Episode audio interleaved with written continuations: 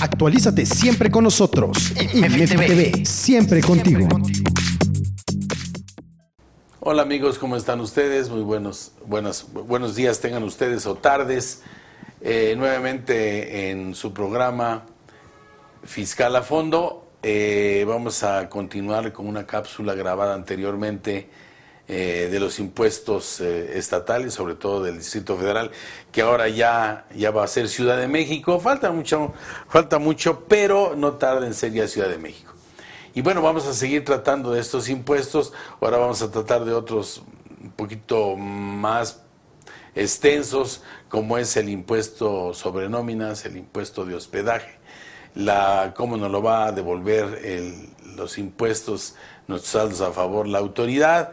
Y bueno, para eso, eh, para mí es un verdadero placer tener nuevamente con nosotros o que ha aceptado la invitación al coordinador público y maestro en administración, Sergio Guzmán Reyes. Sergio, nuevamente. Jesús, muchas, gracias. nuevamente por la invitación y es un placer estar aquí contigo. Qué padre, man. qué padre. Y bueno, eh, además compañeros de trabajo y de este y de pues eh, azares para el alma que estamos dentro de la Comisión Fiscal de la Canaco, de la Cámara de Comercio, ¿no? Efectivamente, donde tratamos de apoyar a todos los micros y pequeños empresarios que tenemos de la Cámara de Comercio en la Ciudad de México, que realmente son pequeños, no tienen la capacidad para contratar grandes despachos de contadores, abogados, y lo que necesitan es mucha asesoría y sobre todo estos tips que los van ayudando. Y ahí nos pueden contactar también, ¿no? Para poderlos ayudar.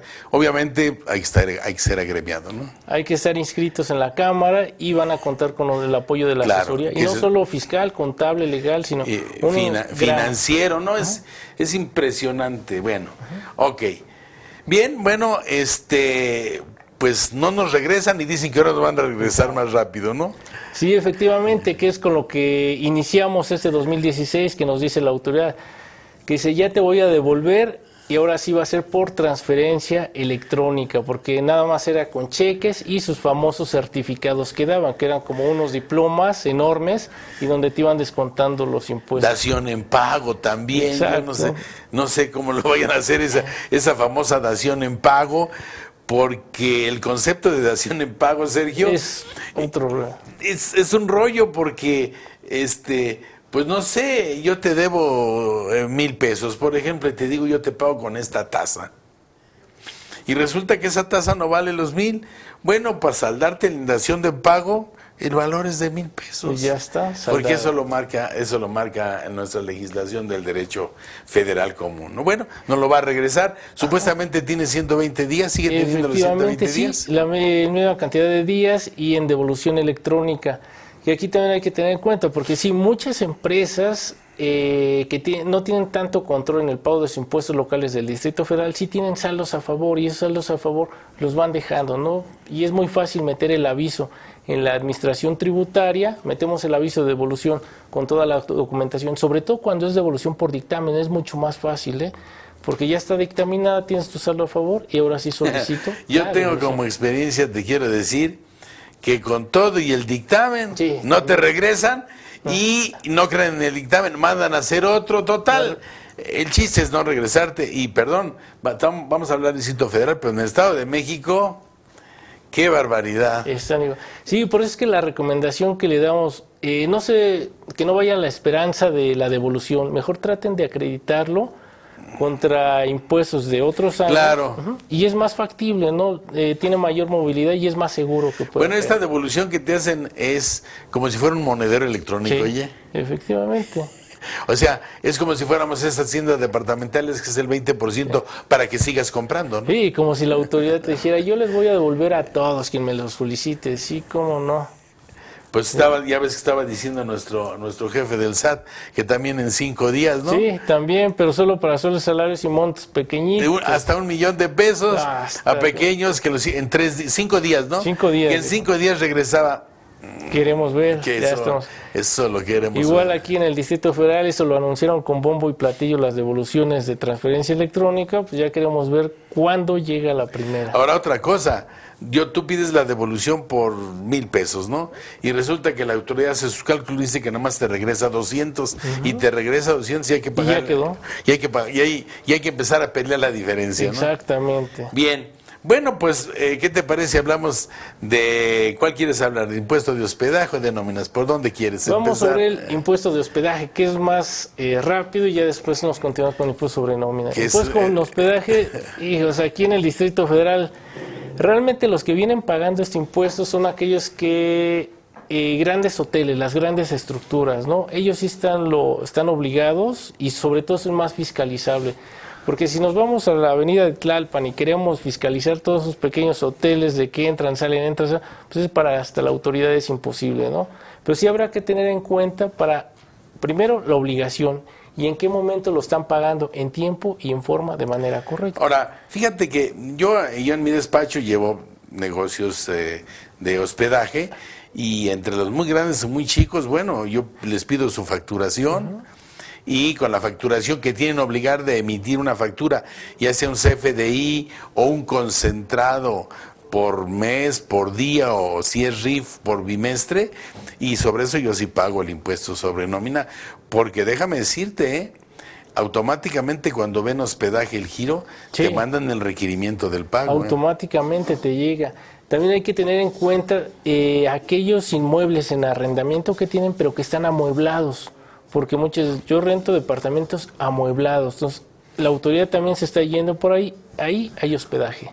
Entonces, Sí, hay que tener en cuenta. es, es importante, es importante y ahora además tocaste, tocaste, tocaste un punto muy, muy álgido porque pues si yo rento un departamento amueblado y es hospedaje, pues a lo mejor es una actividad empresarial y no estoy en el capítulo 3. Efectivamente, cambia totalmente la estructura y no solo para impuestos locales, para ISR. y, y- y no sé, régimen de incorporación fiscal, no sé. Total, a lo mejor ahorita me automediqué o este café que me sirvieron me drogó, ¿no? Efectivamente, sí hay que tener en cuenta porque luego la autoridad nos sale con cada detalle de que dice este es hospedaje y tenerlo muy en cuenta.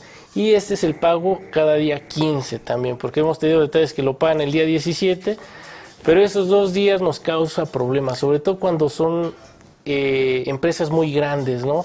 El monto de diferencia, actualización, recargos y sobre todo el riesgo que puede tener de una revisión. Entonces, eso puede crearnos conflictos. Entonces, el ingreso de hospedaje básicamente es un impuesto. Eh, ¿Quién lo paga? ¿Lo paga el dueño del, del bien que está dando el hospedaje o lo paga el hospedado? No, realmente el dueño lo viene Ok. pagando. Entonces, ese no es un impuesto que tiene que ser eh, en el comprobante que se le entrega al, al, al, este, en este caso, al, que Al- se hospeda, ¿no? Sí, efectivamente no, ni siquiera se da cuenta de esa parte. Y sobre todo hay que considerarlo en los costos también, porque nos ha tocado con empresarios que conozco que empiezan a hacer sus cuentas y aquí hay utilidad, no es cierto, te falta pagar el 3% de hospedaje. Y ahora sí, descuéntale. Ese, este tampoco aumentó, ¿verdad? No, sigue en la misma cantidad, 3%, sin ningún problema. O sea, sin ninguna bronca tiene En la el, misma el- el cantidad. 3, el 3%. También tendría la obligación de, de dictaminarse. Sí, eh, tiene la obligación cuando tiene ingresos arriba de 10 millones de pesos, pues ya los grandes hoteles tienen la obligación de dictaminarse. 10 millones anuales, 10 millones Anuales. Anuales. Entonces estás hablando de 10, son 10 millones 396 mil pesos. Lo dividimos entre 12 para sacar más o menos de qué estábamos promedio. hablando, ¿no? Y también tendría obligación de dictaminarse. Efectivamente, también tiene la obligación. Y de obviamente al meterse la bronca de dictaminarse, pues como lo hablamos en la cápsula anterior, a lo mejor también tiene que dictaminar sus inmuebles, tiene que dictaminar la descarga de agua, dictaminar agua y todo lo demás. Sí, ese es un buen punto a revisar y qué bueno que lo toques, porque luego muchos dicen, solo estoy obligado a dictaminar por predial, pero revisas y también están obligados por agua, o revisas están también por el no, por nóminas, lo que nóminas es un poco más controlable en esa parte, pero siempre va predial y agua van de la mano. Predial y agua. Bueno, este tenemos que cada estado de la República tiene sus impuestos estatales y tiene también Su tasa. que, que tiene que pagar, ¿no? Eh, y puede variar de un estado de la República a otro. Sí, ¿no? y ya por lo regular todos ya están homologados, ¿eh? ya casi todos pagan el mismo, la misma tasa para efectos de control, para que no haya ahí eh, cambios bruscos, que es lo mismo que pasó con el impuesto sobre nómina, ¿no? Ya todos están al 3%. Ok. Sí, además ya el, eh, esto afortunadamente, afortunadamente ya eh, se ya está sedado el empresario y pues ya lo paga, ¿no? Sí, ya. Ya lo tiene que contemplar dentro, dentro de sus costos. Ay, amigo, el impuesto sobre nómina. Dices, Ahí viene lo bueno, porque la autoridad es de ahí donde recauda realmente más y rápido, porque es muy rápido, muy fácil controlarlo. ¿Debido a qué?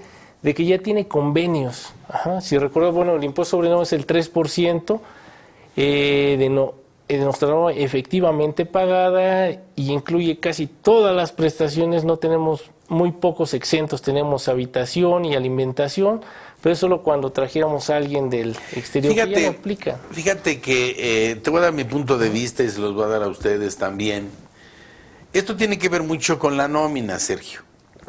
O sea, eh, ¿cuál es, el, ¿cuál es el impuesto lineal que va a ser la base para cualquier contribución? Bueno, nas- eh, salimos de la ley federal del de trabajo, que todo lo que se da al trabajador por su trabajo es salario. Si partimos de ahí, ya no necesita decirnos el impuesto sobre nómina nada. ¿Estás de acuerdo? Exacto. Nada. O sea, estás hablando de que independientemente de que en, el, en, en los artículos te, te quite o te ponga conceptos de salario, porque aquí el problema está que cada estado legisla, ¿no? Sí, cada uno. Y hay algunos que no son salarios y los incluye, y algunos que siendo salarios los quita, ¿no? Efectivamente. Y como dices, aquí ya la Ley Federal del Trabajo nos da la columna vertebral de qué es y sobre todo qué es lo que tenemos en firma, ¿no?